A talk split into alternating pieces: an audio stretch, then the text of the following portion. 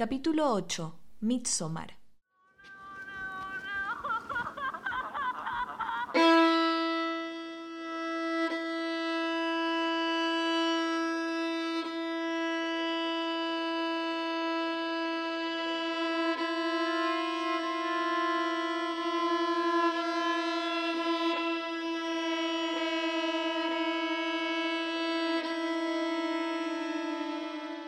Imagina cargar una roca gigante. Imagina cargarla durante kilómetros en el desierto, caluroso, árido, inhóspito. Imagina saber que si la abandonaras podrías avanzar mucho más rápido y salir pronto de ese infierno. Saber que la piedra solo te volverá más lento, drenará todas tus fuerzas y que finalmente terminará matándote. Pero el problema es que estás atado a esa roca, atado por cientos de cadenas irrompibles y que te impiden alejarte de ella, dejarla en el camino. Cada paso que das tirando de la roca es doloroso, hace sangrar tus pies, te encorva la espalda e infla tus pulmones de arena y frustración. Ahora imagina que, de pronto, en ese desierto, un grupo de personas aparece junto a ti y al unísono comienzan a empujar la piedra. Sientes entonces que el peso se aligera, que puedes avanzar más rápido, más fácil.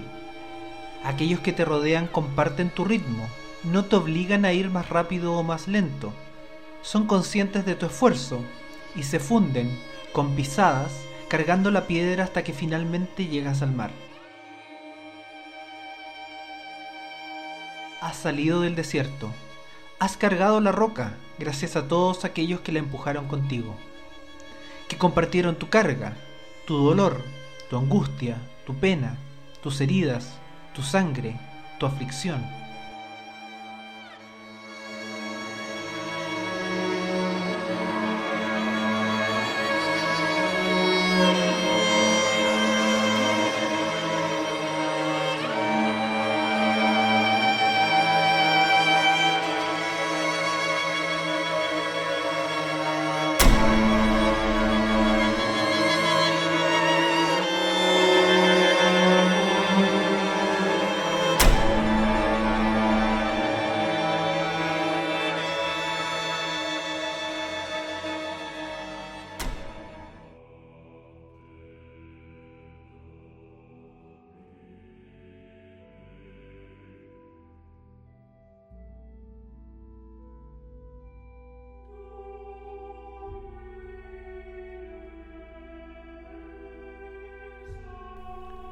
Para Dani, protagonista de Midsommar, la segunda película del director Ari Aster, esa roca que carga por el desierto es la muerte de su hermana y de sus padres. En un ataque psicótico, su hermana decidió suicidarse y llevarse a sus padres con ella. La pena la consume, la angustia la hunde en la arena como manos que se aferran a sus piernas impidiéndole avanzar. Poco a poco, Dani se comienza a convertir en una carga para aquellos que la rodean, especialmente para Christian, su novio. En momentos donde ella lo que más necesita es contención y una presencia que la ayude con su enorme roca por el desierto, Christian se debate pensando en la mejor manera de abandonarla.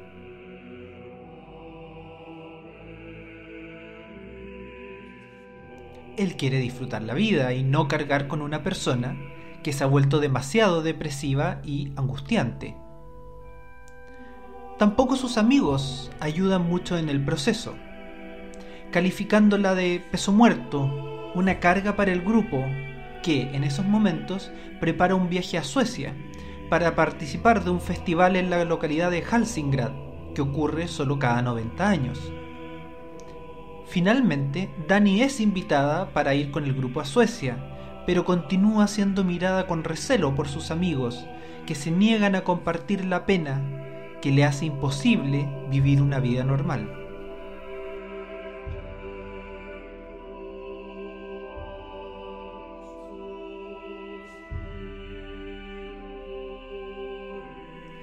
Ya en Suecia, Dani y sus amigos se dan cuenta que el festival es mucho más que simplemente una celebración, sino que un proceso de unión social, una transición entre vida y muerte. Participan en un extraño ritual donde dos ancianos se lanzan al vacío desde un elevado acantilado.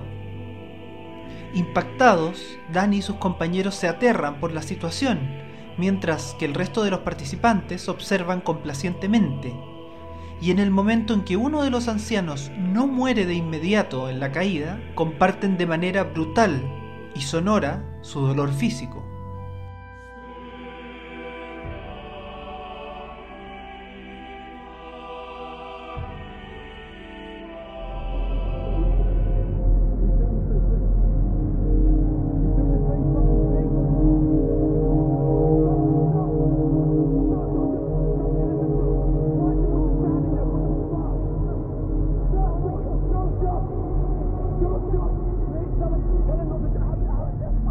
De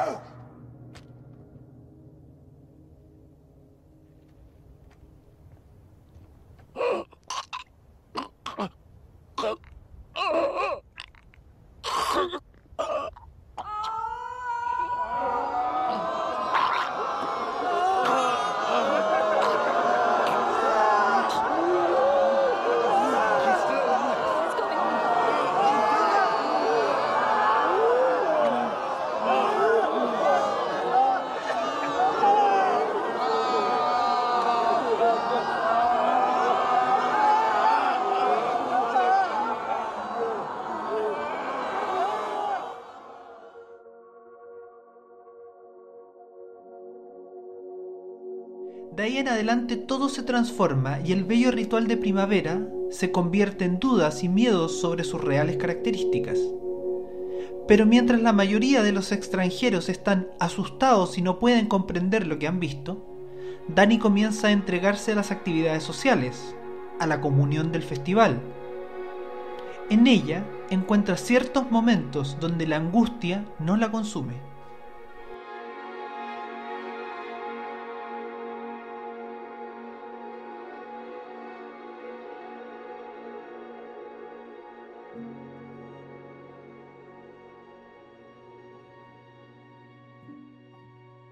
Comienza a aparecer entonces una clara línea de separación entre la comunidad del festival y la profunda individualidad y egoísmo de los compañeros de Dani, incluido su novio. Lentamente, ella comprende que ninguno de ellos está realmente dispuesto a ayudarla o por lo menos comprender su dolor. Es un despertar complejo el de la protagonista. No es fácil, para nadie llegar a la conclusión que aquellos que nos rodean, que se supone quieren lo mejor para nosotros, pondrán su individualidad por delante. En medio del festival Dani comprende que el egoísmo y la falta de empatía son los pecados por los cuales el ser humano está destinado al sufrimiento. Aún la persona que dice amarla nunca tuvo la capacidad o la intención de compartir su dolor y en su mirada no ve otra cosa que la mirada que un humano da a un cachorro enfermo. Compasión ante la patética situación en la cual él jamás querrá verse del todo involucrado.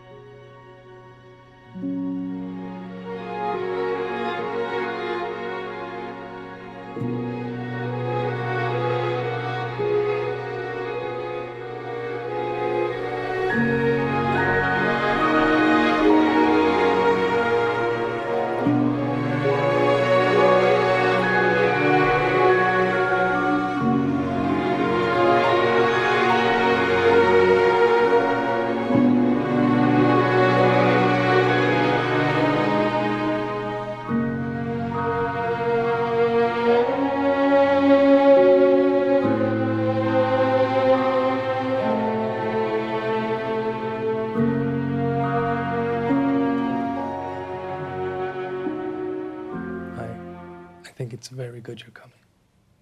Thank you. Also, I, uh, I never had the chance to tell you, mm. but I was. I was so very sorry to hear about your loss. Oh. What happened? I mean, I can't even imagine. I mean, I lost my parents too, so I kind of have some idea. I'm sorry. No, no, I'm sorry. No, you're fine. I'm gonna just go to the bathroom. Thank you.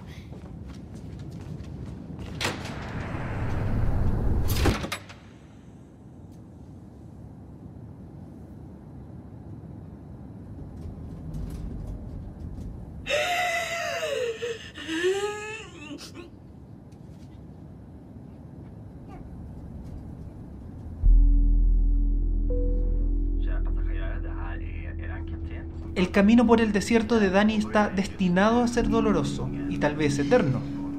Está destinado a consumirla y a morir sin jamás poder llegar a ver el mar. La carga es demasiado pesada y su soledad solo le augura un final horrible.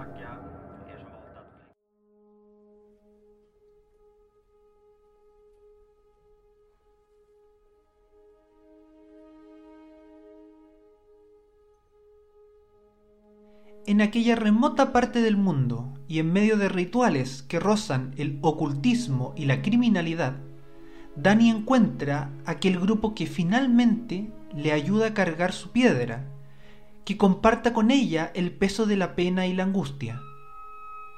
Una compañía real, física y mental. El grupo le demuestra con hechos que todo lo que sucede ahí dentro es colectivo, es compartido, y las emociones se diseminan entre todos los integrantes.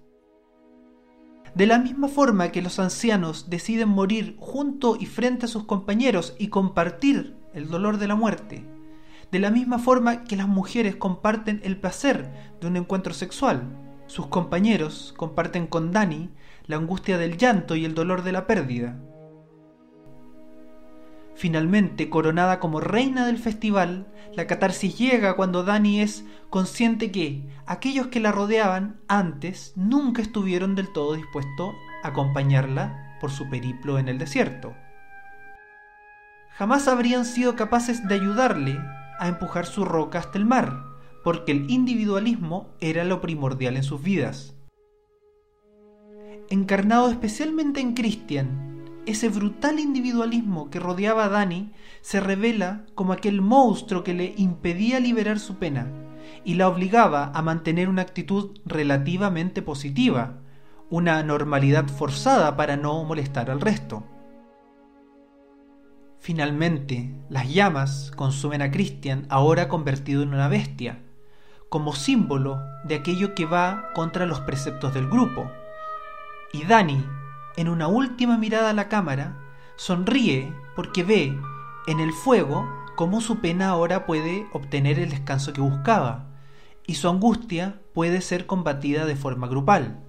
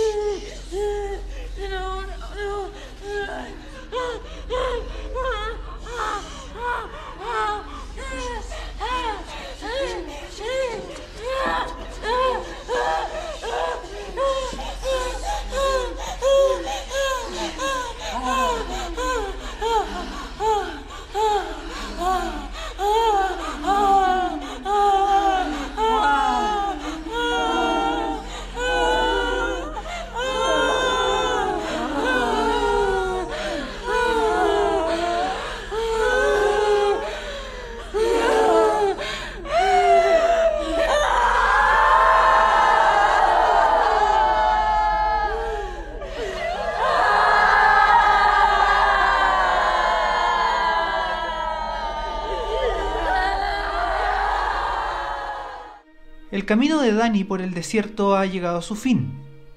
En el mar puede descansar y lanzar la roca que ha cargado por demasiado tiempo. Es cierto que tras de ella ha quedado un camino regado de sangre, muerte y brutalidad. Pero para todos aquellos que participaron en el festival, esto no es más que la personificación de una catarsis necesaria, de la manera más lógica de enfrentar la muerte, la pena, la depresión o cualquier mal de la sociedad moderna.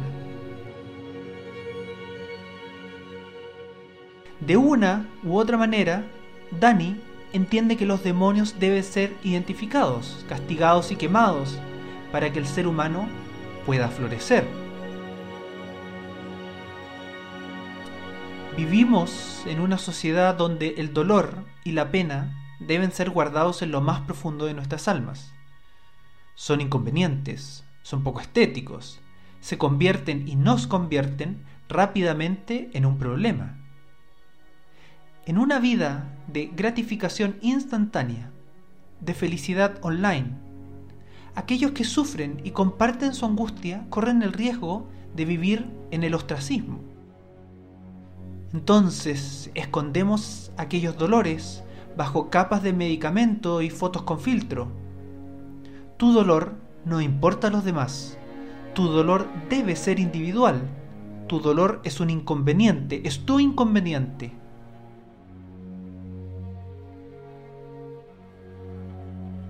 Dani ríe al final de la historia porque ha entendido cómo la gente del festival ve a la muerte de una forma diferente, como un proceso que todos debemos compartir.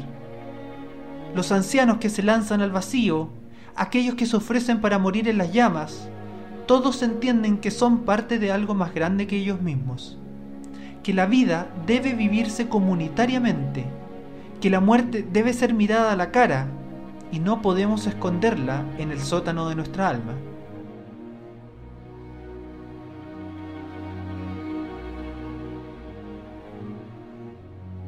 Cada uno sufrirá para que Dani no deba sufrir en soledad.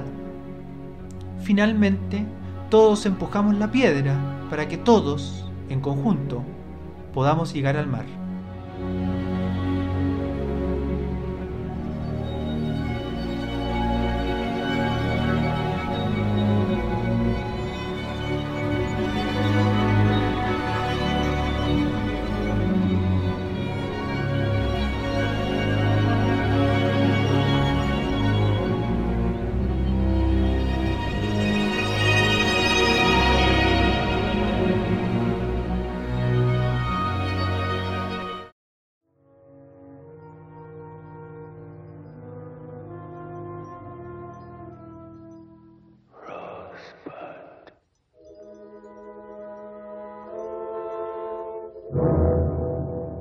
Gracias por escucharnos. Recuerda que puedes seguirnos en Instagram y escuchar todos nuestros capítulos en Spotify y Apple Podcast.